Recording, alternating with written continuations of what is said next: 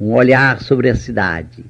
Terça-feira, 15 de abril de 1980. Meus queridos amigos, vamos ouvir uma fábula de Leonardo da Vinci? Chama-se O Papel e a Tinta. Certo dia, uma folha de papel que estava em cima de uma mesa, junto com outras folhas exatamente iguais a ela, viu-se coberta de sinais. Uma pena molhado em tinta preta, havia escrito uma porção de palavras em toda a folha. Será que você não podia ter me poupado esta humilhação?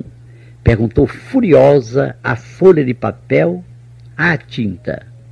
Espere, respondeu a tinta. Eu não estraguei você. Eu cobri você de palavras. Agora você não é apenas uma folha de papel, mas sim uma mensagem. Você se transformou num documento precioso. E realmente, pouco depois, alguém foi arrumar a mesa, apanhou as folhas de papel para jogá-las na lareira, mas subitamente reparou na folha escrita com tinta. E então jogou fora todas as outras folhas, guardando apenas a que continha a mensagem escrita. Fica-se pensando ao ouvir a fábula de Leonardo da Vinci sobre o papel e a tinta, será que todo papel ganha ao receber mensagens escritas? Quanto papel escrito pelo mundo afora, jornais, revistas, panfletos, anúncios, livros.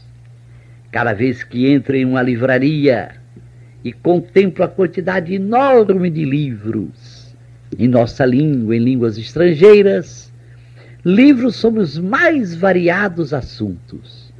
Fico, per fico perguntando quantos e quantos daqueles livros poderiam perfeitamente não ter sido escritos e nenhuma falta faria a ninguém. Impressiona ver como uma publicidade inteligente ajuda livros a sair. Por vezes livros que valem o que a propaganda diz. De outras vezes a publicidade engenhosa faz passar muito gato por lebre. Entrar em bibliotecas faz pensar mais ainda. Quantos livros de valor dormem nas estantes empoeiradas, esperando em vão algum leitor ou alguma leitora que dele se lembre. Quantas ideias dentro daqueles milhares de livros. Saio das bibliotecas imaginando que em altas horas da noite as ideias, cansadas de ficar exprimidas entre as páginas de livros, vêm respirar um instante fora dos livros. Já imaginaram o que deve ser o diálogo ou até a discussão das ideias quando se encontram a sós, no silêncio de bibliotecas imensas, cobertas de pó. Até amanhã, às